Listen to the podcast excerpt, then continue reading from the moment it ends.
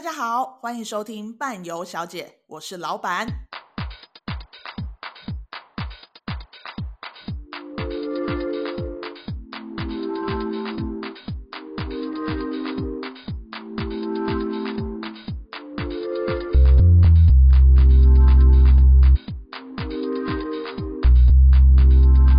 欢迎回到伴游小姐，我是老板。今天要聊的国家是我在网络上搜寻，是二零二一年全世界最幸福的国家。这个国家叫做芬兰。那我们今天邀请到的这位朋友是曾经曾经出现在我们影片里面电扶车影片里面，跟着我们一起去骑电扶车的漂泊才子。让我们欢迎唐伟。Hello，大家好，我是唐伟。你可以用真名吧。可可可可可以啊，我我也是没有什么差了，毕竟我我在我在芬兰这个世界里面也是，我都用我的真名在存活着。是叫他们叫你唐伟吗？不是吧？是 David。对啊，我就我我就叫他们叫我唐伟啊。所以他们会叫你唐伟。对，他们会叫我叫我唐伟。我觉得唐伟已经好像是比较比较好发音的名字了吧？对，对他们来说，发音都 OK 是不是？发音是蛮不正确的啦，但就是英文的那个汤伟或是哦汤伟之类的，就各种。我我尝试跟他们讲说是唐伟，但是就反正最后结果反正就是就是有有特跟乌就好了，我就我就不强求了。就是前面的特跟乌可以，因为他们不懂声调吧？我觉得，对，他们就完全不懂。加上因为这边有一些也有一些其他 David 的，所以我就想说，那我就我就叫唐伟好了。哦，OK，那唐伟来跟我们说说你现在在芬兰到底在干嘛？为什么你就这样到了芬兰了呢？我觉得这其实也是。就是我自己在这边也很，就是搭，因为我现在是好，我们就先讲，我现在是在芬兰的一家旅行社工作。就总之这也是因缘际会啦。就当初我从我本来是在雄狮工作嘛，从雄狮离开的时候，我也是发下豪语，算是吗？就是说哦，我接下来要找一份不是旅行社的工作了。但就是 因缘际会，我终究这个是什么豪语？就是一个想说，嗯，我都已经离开了一份我工就是工作五年的一个公司了，我现在应该要去一个。不同的世界里面去看看别的世界在干嘛，所以就发下了这个好语。就殊不知，是殊不知我现在就还是在旅行社工作呢，还跑到芬兰来了这样子。然后这就是一家芬兰在地工作室旅行社。会不会是我？我觉得这好语其实也还 OK 啦，因为虽然没有跳脱跳脱旅行社，但你跳脱了一个国家，你到了芬兰。对啦，我也是这样自己跟自己这样说的啦。想说，毕竟我在毕竟我在台湾工作那么那么多年，然后。做北欧这条产品线也做了五六年了，但也没有真的到这么北边来过，所以想说那就就不管接下来在这边是半年、一年，或是可能更久都好，就在这边稍微看一下，去感受。然后因为我们现在这边也就是很多人也是像我一样啊，就是因为我们这边蛮季节性的，所以就是也有很多导游或什么，所以大家通常第一次见面都是问说：“哎，你怎么你怎么会来这里？” 大家的我觉得大家的反应也都很类似啊，就是。啊，就就来了，啊、就来了，就来体验看看嘛。因为芬兰也不是一个大家就是第一个会想到要去的国家。真的，我觉得真的是这样。但通常想到芬兰，就是会想到什么？你那，因为像我们都会第一个会想说什么？圣诞老公公很冷。对，因为我觉得我们是很旅行社的人，所以我我们的想法都是啊，圣诞老人村，然后极圈，然后。罗瓦涅米，就是甚至我觉得有时候可能罗瓦涅米好像比赫尔辛基还有名，你会、啊、你会这样觉得吗？就是在旅行社的世界里面，对、啊、我也是，我也我也其实也是在做这个东西的时候，我也一直蛮好奇，就一般人对芬兰的想象到底是什么了。我第一次来的时候，我当然看到就是森林跟湖嘛，所以其实这也是我决定要再来一次的原因，是因为这些自然景观的东西，就倒不倒不是因为圣诞老人这些东西而来的。所以你这一次去芬兰之前，你已经去过芬兰了？嗯，好久以前哦，五五五年前吧。刚到雄狮的时候，非常有幸的就是刚好那个时候有一个考察的机会，就是雀屏中选的，我就一个人跑来芬兰。但是那那次是去比较南部的地方，就是赫尔辛基往北，可是又没有到罗瓦涅米极圈这么北，中间的那个湖区的地方去玩了一下，这样子。嗯，那你现在是在哪里？芬兰的哪里？我现在在芬兰遥远的，算是极圈线上的一个城市，也算是应该可以算是极圈上最大的一个城市了吧？号称极光的首都，有这个称号吗？有吗？跟圣诞老人的，跟跟但至少一定是圣诞老人官方的 故乡的一个一个小镇，叫做罗瓦涅米。哦，所以你现在就在罗瓦涅米这边？对，我就我就在罗瓦涅米这个城市上。如果大家有听过圣诞老人，稍微查一下芬兰，就会知道这边最有名的。就是圣诞老人这件事情了。对呀、啊，大家去那里就是一定要跟圣诞老人拍照，然后取得一张照片嘛。对，排个队，然后跟圣诞老人聊个天，握个手。就是现在现在不能握手，现在中间还是有隔一道那个玻璃墙隔着，哦、然后跟他说说话、聊聊天这样子，然后再到楼下买张照片。就是重点是要买照片才能离开，是不是？对，算是，应该大大多数人可能都会买吧，就是四五个人买一张也好，就是。会买个纪念，因为你到那个地方支持一下在地经济嘛。对啊，因为你到那个地方，你不你不买那张照片，你还能留下什么呢？真的，因为你这因为你进去里面，你也不能就是自己在那边拍照或什么之类的，所以也、哦、你要留下一个纪念的话，一定是到楼下去买你刚刚那张珍贵的照片，这样子，珍贵的 由工作人员扮装的精小精灵帮你拍的那张照片，这样。你可不可以不要这样子破坏人家的想象？我昨天才访。访问一个超偶师，嗯、他说是就是在玩偶里面操纵玩偶的人。他说不能让人家知道里面是人，嗯、这可能是不会。他看起来真的是人呢、啊，他看起来真的是人。但是我觉得他们都非常非常认认真且投入的，就是那个角色的状态。所以你进去里面，你不会觉得很违和或什么。他们都是蛮热情的，在就是招待大家的，有点像去迪士尼的那种感觉嘛。就是里面的人都是很认真投入那个角色的状态，在。跟你打招呼，或是跟你介绍。但因为你现在已经人在芬兰，然后你在芬兰的旅行社，所以你的旅行社是在卖行程给台湾人的吗？不一定诶、欸，其实就各国的来到这边的人都可以参加我们的行程。就我们导游有很多，就是现在最多比较多的是西班牙人啊，所以其实我们蛮多西班牙跟意大利的导游。然后当然也有台湾的，因为预计今年就是会有很多。亚就不限定台湾人啊，就亚洲的客人，新加坡啊、马来西亚、香港这种，就是会有华语导游需求的，所以我们也有台湾的导游这样子。嗯、然后基本上就是大家都一定会。那他是、嗯、是散客还是团体？都有哎、欸，但我觉得散客还是比较多啊。就最大宗的，当然还是就是不管是每天走进来的客人，或是透过可能其他平台啊，或是直接在我们官网订的那种单一个一个行程买的那种客人。然后也有像是可能一整个家族或是情侣两个人那种比较小团体定制的，跟我们买可能五天六天包含住宿的套装。那有一些真的很大团，像最近有接就是可能像毕业团啊，就是他们刚好在赫尔辛基念书，然后家人来，可能就十五个人一起浩浩荡荡的就上来玩那个。五六天，因为我们通常台湾在卖芬兰的行程，它不会只卖单独芬兰，它一定会有加上其他，譬如说北欧五国或北欧四国。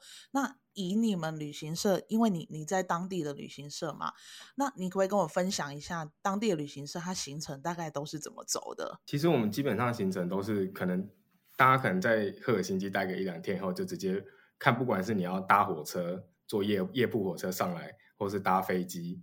这两个方式到达罗瓦涅米，那就看你的预算考量嘛。那你想要在，因为最主要的是旺季是冬天，那就是看你在这个冬天里面，你想要体验多少活动，不管是可能雪地摩托车，或是各种狗拉雪橇、驯鹿拉雪橇，或是可能去做冰上钓鱼啊，就各种各式各样的雪地活动。你想要你想要做多少雪地活动，然后来决定你的你想要在这边待多少天数。那通常我们都是建议客人可能待个四五天在罗马涅米这个城市。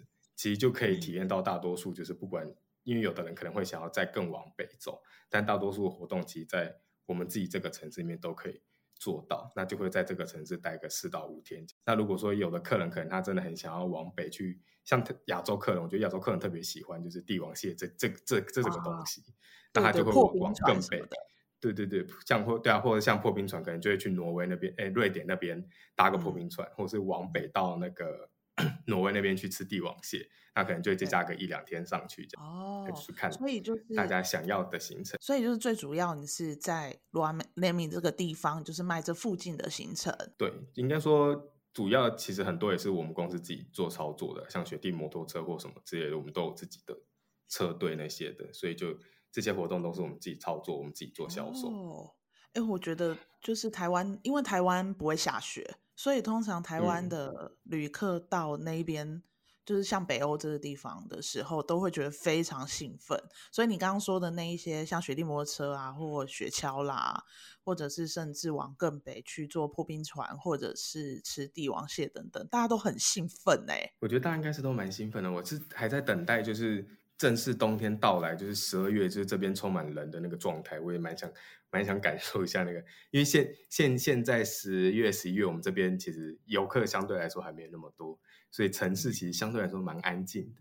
但听说到了十一月底开始，就是会又进入一个完全不一样的状态，就是充满了整个是整个活起来的那种状态。所以就是？游客们陆陆续续最近有下雪，像我今天早上起来，就是外面又是一片。白色的状态，但因为就是还没有那么稳定的一直在下雪，所以就是可能过个几天那雪又会融化，然后再过几天又下雪。所以应该是说现在这个时候都还因为雪还没有下的很多，所以大家都喜欢待在十一月之后或十二月雪下的比较多之后，人就会越来越多了，对不对？对，尤其尤其是圣诞节，毕竟我们是 圣诞老人官方故乡。这很重要哎，但平时圣诞节的时候要去啊，就是用体验一下真正圣诞节的感觉，所以那个时候听说就会超级超级超级多人的那种感觉。所以你现在也很空前，我再跟你们分享这样。好好好，你要跟我们分享，拍几张照片来让我们看看。好的，没有问题的。哎，那我想问问看，就是在芬兰呐、啊，因为我们都一直说，尤其台湾旅行社在卖北欧的团，它的团费都会非常的高。呃，有一个原因是可能是飞机的关系，因为它需要转机才能到。然后再来就是因为我们都说北欧的物价非常的高，那你自己去了之后，你觉得呢？我自己觉得物价确实是偏高了。就是如果说你真的要在外面用餐，那真的就是一餐可能就是至少十五二十以上起跳。但是像在超市买东西，对对对对对，像或是像在像去中餐厅或什么的，就是路边那种，就是中餐厅进去 buffet 或什么之类的，也是差不多十五欧左右起跳。然后我觉得其实肉也相对相对其他国家可能也偏贵一点，所以。我在这边生活，目前是蛮拮据的啦。我都是买，我都是买特，就是今天走进去超市看特价的肉是哪一款，就是今哎今天那个绞肉特价一包两欧，我就我就这周我就靠那个绞肉过生活之类的。你很像在那边读书还是什么大学生那一种的耶？我觉得蛮像的，就是依靠的一些生活经验，感觉也是十年前到莫斯科的时候的那些生活经验的。那种做料理的方式也是靠靠那样的方式在过生活的感觉，所以你也是自己煮？对，我就是每天午餐跟午餐跟晚餐自己准备，晚餐做明天的便当，非常的贤惠这样子，真的很贤惠耶。然后带便当去公司吃，对，非常的省钱。哎，那你可不可以举个例子？譬如说可乐在芬兰多少钱，或者是啤酒？啤酒的话，如果去酒如果去酒吧点的话，一杯是四。四欧到六欧之间吧，我自己是没有那么常喝酒了，不过就是有去过一两次，他们点起来大概费用是这样。哦，是跟台湾相比，您觉得如何？就是我其实不知道在台湾的，就是啤酒的那个价钱的感觉。我我也是不喝酒，但是如果以四到六欧，我觉得是稍贵一点点，因为到就是啤酒是就是好像可能不是到真的超级贵，可是就是确实有比较贵。因为因为芬兰好像在北欧的三那几个国家里面算是相对又再便宜一点的，嗯、如果到挪威好像就跟的真的会再更贵一点的那种感觉，嗯、哦，所以就是贵一点会比想象中的贵。那我们到北欧的话可以买什么？到芬兰可以买什么？到芬兰可以买什么？我想想哦，我我我自己本人现在在这边每天都一定会吃他们的巧克力，就是一个叫诶 Fazer F A Z E R 的，就是算芬兰蛮在地品牌的一个巧克力，就它有出很多种款式啊，就是看你是要一颗一颗的那种，或是整盒包装的，就是比较好拿来送人的，或是那种超大块片装的，然后有超多种口味的，什么榛果、呃莓果优格，然后 Oreo，或是就是它有很多各式各样的口味，就我每个礼我每个礼拜就会去买个两三片，然后带来公司吃这样子，所以该回去之后也会。对，我觉得蛮好吃，而且因为其实相对来说，相对来说没有那么贵的感觉。就是如果是一小条的话，大概就是二十多块钱，所以我就很很长，就是抓了个四五条，然后放进包包里面，然后带来。是不是也要补充一下热量啊？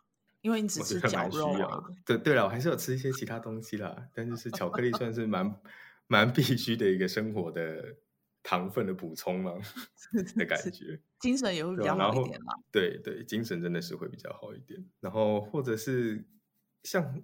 超市有超市，或是一些大卖场，或是如果去圣诞老人村那种，就是你也可以看到蛮多那种，就是芬兰在地的那种设计品牌，可能像伊塔拉，或是有另外一家叫什么 Marimekko 的，就是它 Marimekko 是走比较可能女子们会比较喜爱的那种，就是很缤纷的色彩，很大块的这种那种图案，就一朵花旁就放在上面的那种布料啊，或者是包包之类的。东西，然后另外可能像是我们导就我们自己这边导游都一定会必备的，可能就是一个它的那叫 Cook Cooksa 的那种一体成型的小木杯，就是出带出去露营啊，帮客人装饮料或什么就蛮方便的。然后跟芬兰这边的刀子，因为导游蛮常用的啦，因为就是走行程的时候，导游都要帮客人准备那些引火啊或什么，他们都要拿刀子在那边削木材，然后准备那些木屑。等一下，好帮客人生火之类的，哦烤手啊、所以芬兰这边，嗯，对对对，所以芬兰这边刀子也蛮有名的。但芬兰是不是它的时尚也是蛮不错的？但是在我觉得在北边，大家的时尚感好像没有那么强烈了。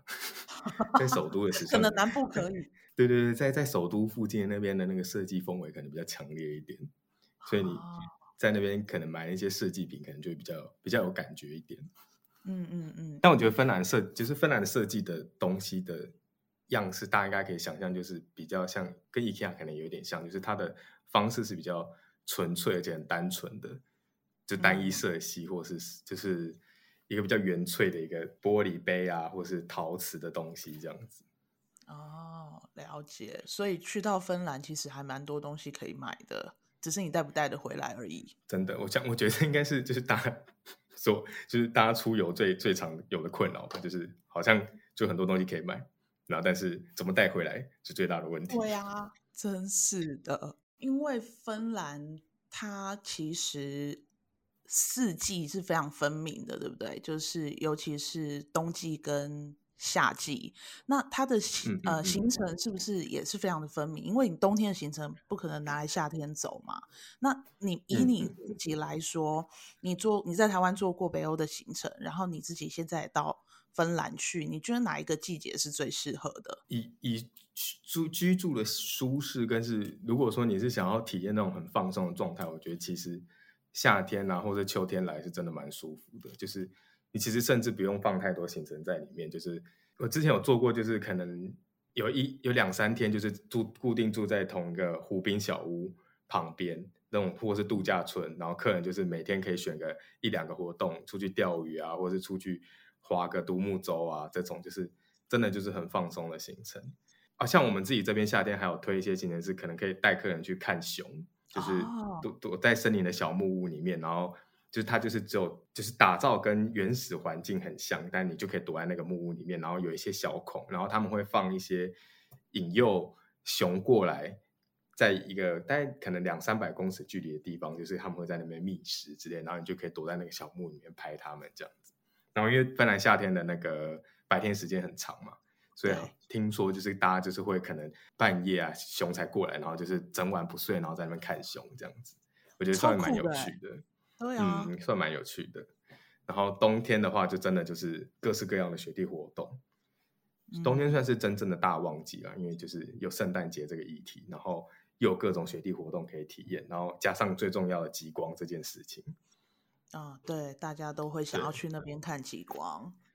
对啊，但其实看以天气来说，其实比较稳定一点的话，大概是九月，就是九月初，然后跟三月开始，其实。天气算是相对最稳定的时候，但是因为真正大家有假期，不管是欧洲人或是台湾人有假期，一定是圣诞节那时候、跨年那时候、农历年的时候，所以大家还是会比较集中在十二月到二月这个时候来。但其实真正天气稳定，就像我刚才讲，是九月初跟三月的这个时候，就是雪也下的差不多，然后每天的就是云也比较少，所以其实你看到极光的机会会更高。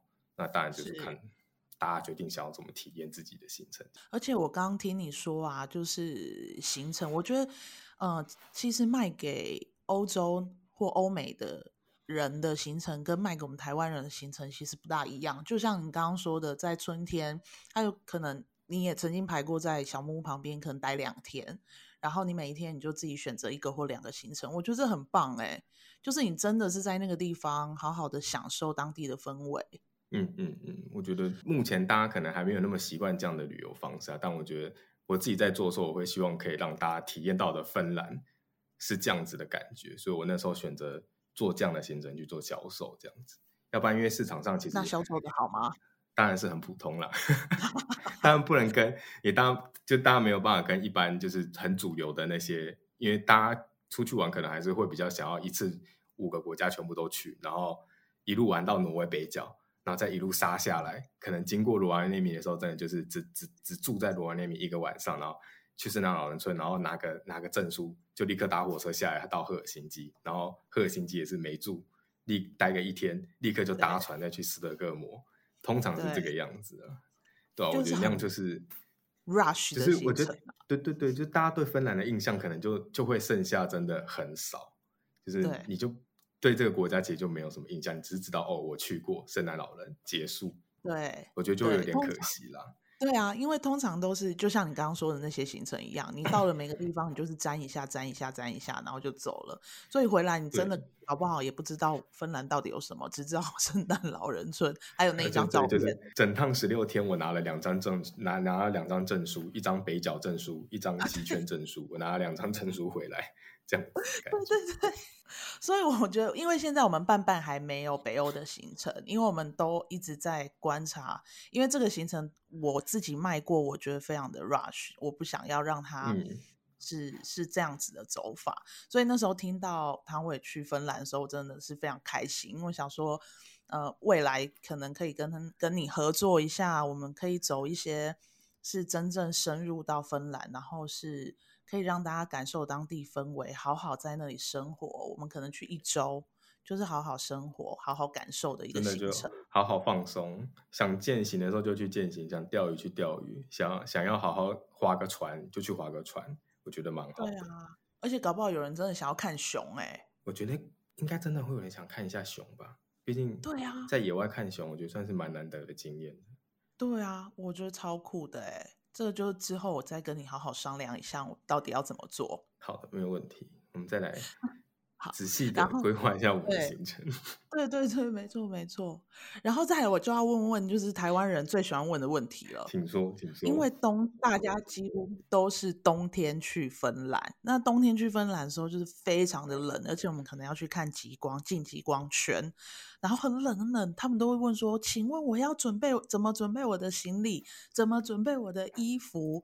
然后或者是像手机很容易没电，那这部分的话，你会怎么建议？”建议哦，就我想应该跟大家建议一样，就是我们都是 要标准旅游标准旅行社的说法，就是洋葱式的穿搭法这样子，就是里面就是 对啊，里面就是简单的嘛，然后或者加件那个发热衣，然后套件棉 T。然后外面就开始一件一件加羽绒衣、你的外套，一件一件加上去这样子。但是我觉得参加如果参加如果参加在地的行程，其实基本上他们都一定会给那个外衣，就是一件很厚的那个保暖的外衣跟那个雪靴。所以如果你是来参加当地的行程，哦、就基本上一定会给，因为我们我觉得我们台湾带过去的东西一定真一定再怎么强一定。没有办法抵抵挡，就是因为有时候我们可能在外面走行程，可能真的会是两三个小时以以上的时间。那其实由我们这边去准备，就是这些就是比较比较专业的防寒衣跟雪靴，其实对对客人来说会比较舒服啦。就是如果如果有考虑想要参加在地的行程的话，其实都可以先稍微看一下，就是不一定是我我自己这我自己这家公司的行程，你参加其他家的行程，你其实都还是可以留意一下。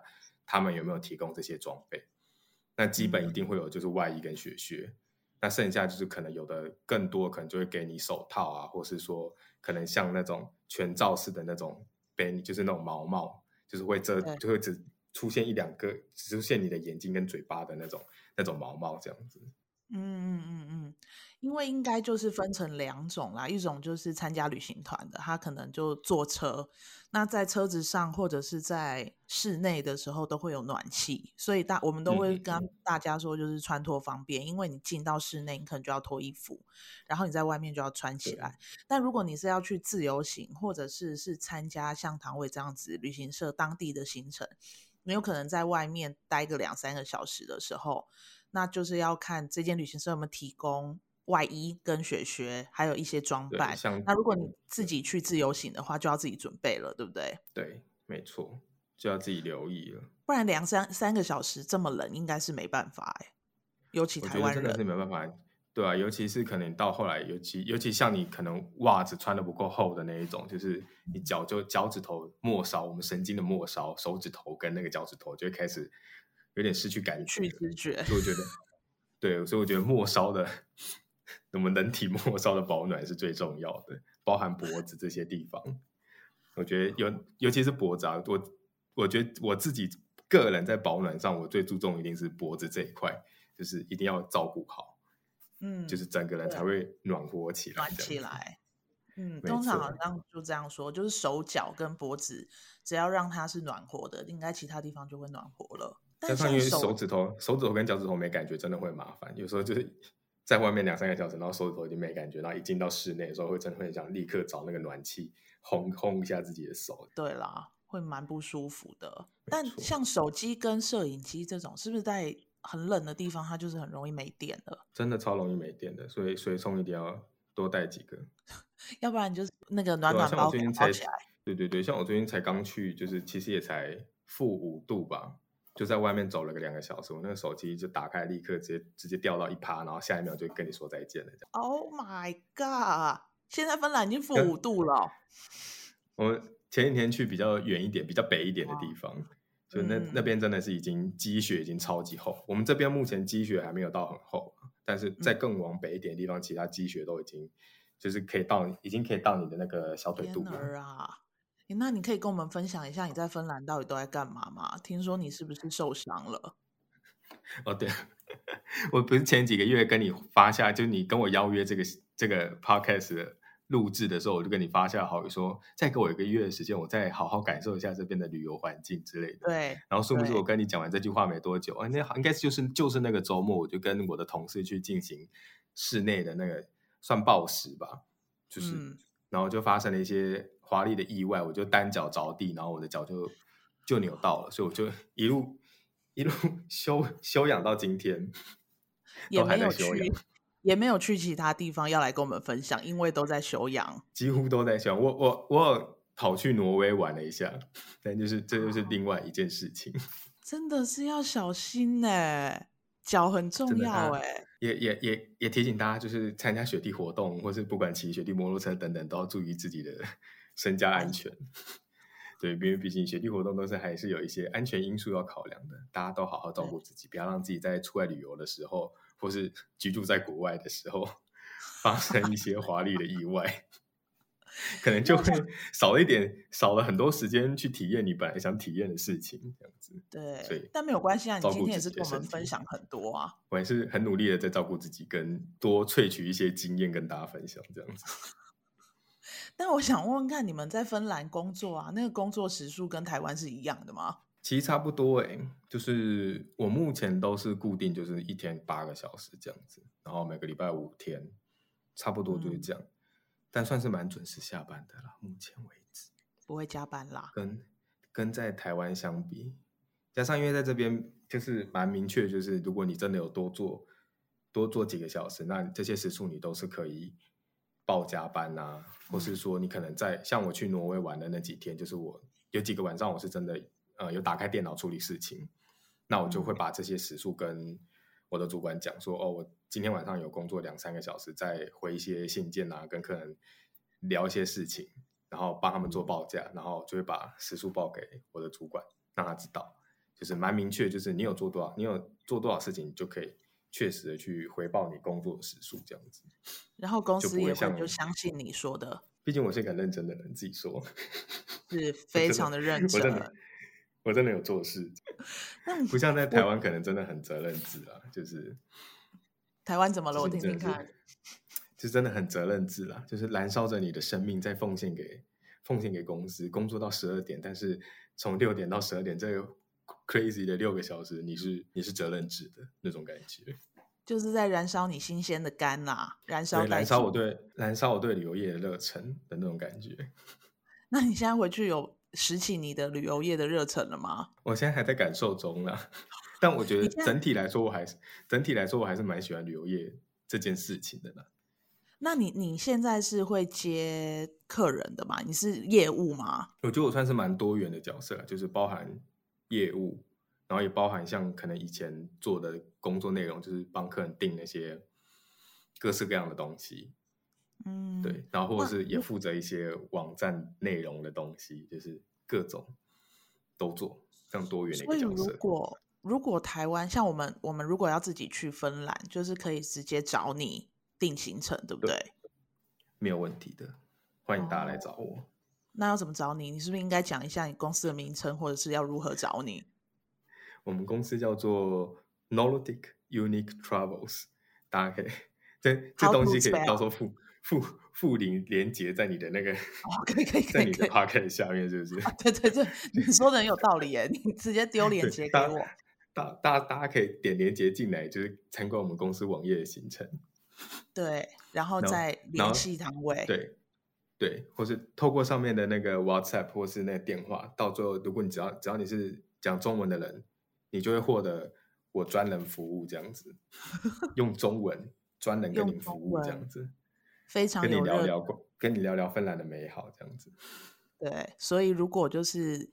在哎、欸，我们那个伴游小姐 Podcast 也是有人在听的哦，所以如果有人啊真的要去芬兰玩，然后要自己去玩的，欢迎跟唐伟联系，我们会把那个连接放在我们伴伴旅游的 po 文里面，请直接找来自台湾的唐伟。错，不管你是想要单独订我们的行程，或者说你希望我帮你把你的整套，就是你的住宿啊、你的那些接送全部都包进去，就是。没问题，都可以处理，都可以处理的。那你最后来跟跟想要去芬兰的旅人来讲一下，有什么建议有没有？嗯，我觉得就是像刚才讲的，就是你真的准备好一段好一段时间，就是你不要用走马看花的方式去体验，就是你用真的四五天的时间，就待在一个地方，去好好好好感受这个地方的活动啊，或者说你自己给自己一两天，就甚至是。就是没有参加任何活动，你自己到处去走走，我觉得也都好。就是不要用很走马看花那种一两天就到这边打卡，跟现场的人握握，就是拍张照，然后就就离开芬兰的那种方式，我觉得会很可惜。就是用给自己好好好好享受这个国家的时间，就是像我现在在这边正在享受半年的时间这样子，就是好好花时间在芬兰这个地方，就是至少留个。